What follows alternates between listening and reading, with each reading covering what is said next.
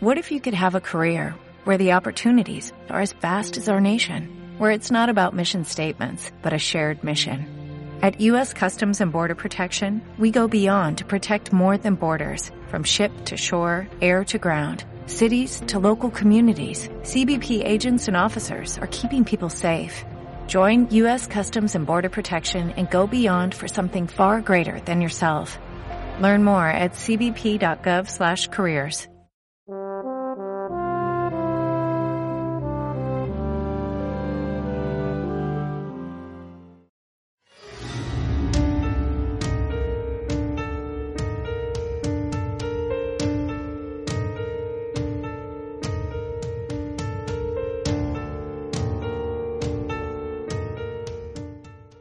Nosotros todos los días rezamos el ángel de la guarda, dulce compañía, no me desampares ni de noche ni de día.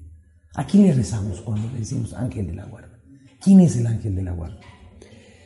A mí me gusta mucho lo que yo escuché de, en un reportaje de una mujer que pasó por una experiencia cercana a la muerte. Era un reportaje sobre eh, tantos testimonios que hablan del túnel, la luz, etcétera. Y entonces decía esta mujer que cuando salió del cuerpo y se vio en la cama del hospital, dijo, pero si soy yo la que está allí.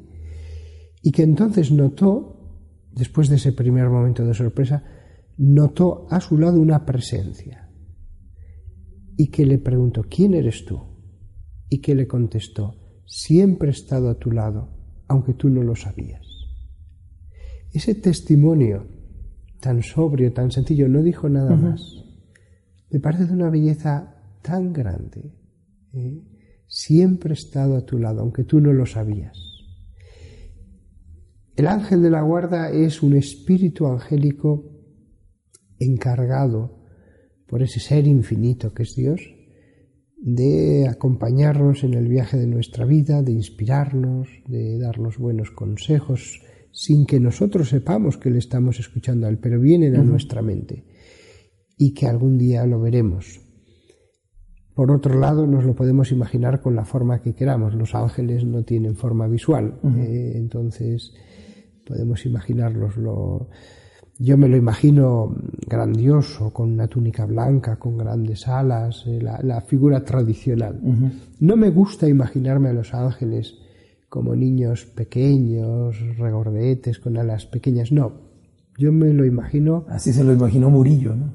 me lo imagino de un modo majestuoso, eh, de un modo majestuoso, eh, según la, forma típica medieval. Eh, después creo que en el Renacimiento poco a poco se fue empezando a, a dibujar a algunos ángeles de un modo más estético, primaba lo estético, primaba las cuestiones meramente ornamentales en un cuadro, pero ya no el ángel en sí mismo. ¿eh? Entonces, creo que la imaginación, a la hora de imaginar un ángel, ayuda mucho. O sea, a mí lo que más me ayuda a tener contacto con los ángeles, yo no les escucho, ¿eh? pero sé que si les hablo me, me escuchan y sé que ellos me inspiran cosas sin yo darme cuenta, lo que más me ayuda a ese contacto es la imaginación.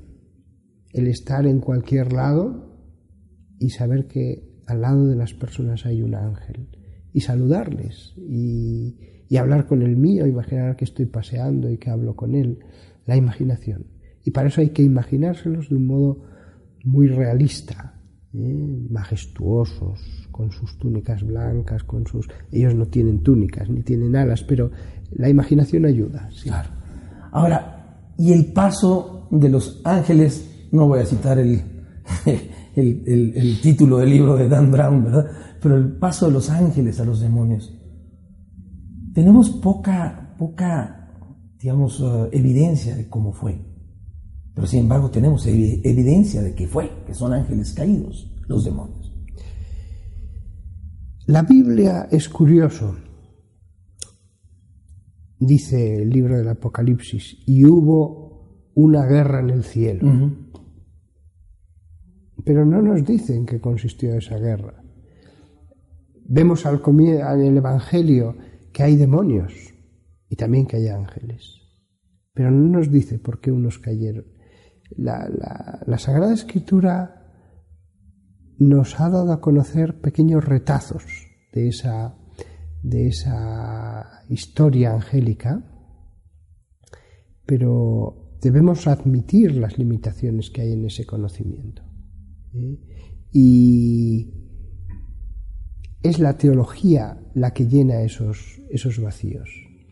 Uniendo todos los versículos de la Biblia, es verdad que la Biblia no nos dice eh, cómo fue ese pecado, pero podemos hacernos una idea, simplemente por la razón, uniendo como en una historia policial los fragmentos de información, logramos formar la historia completa. Haciéndola el detective. Sí, porque, por ejemplo, pues es verdad, hubo una guerra en el cielo y se describe como eh, Miguel, el arcángel, se destacó en esa lucha y como al final Satanás y sus ángeles rebeldes cayeron del cielo.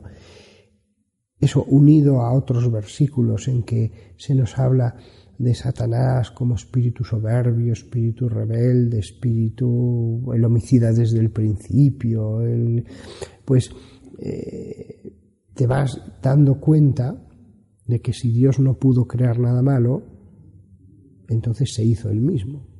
Si se hizo el mismo y alguien que ve a Dios no puede ya caer, pues entonces eso significa que hubo un tiempo de prueba. Si hubo un tiempo de prueba y hay demonios, es que esos son los que cayeron. Entonces vas uniendo cabos y es como formas la eh, historia lineal completa. De forma que la teología acerca de los ángeles es igual entre los católicos, entre los ortodoxos y esencialmente entre los protestantes también. Es curioso que en este tema no hay, igualdad, sí. Sí, no hay grandes diferencias porque eh, si unes todos los versículos, al final tienes un panorama completo de lo que debió suceder. ¿eh? Y no se nos dice, pero debió haber una prueba. Debió haber un tiempo en el que todavía no veían faz la faz de Dios y que era posible todavía eh, ser seducido por la tentación. Después, una vez que uno ya entra en la bienaventuranza eterna, una vez que uno ha visto a Dios cara a cara, no, ya nadie te puede engañar.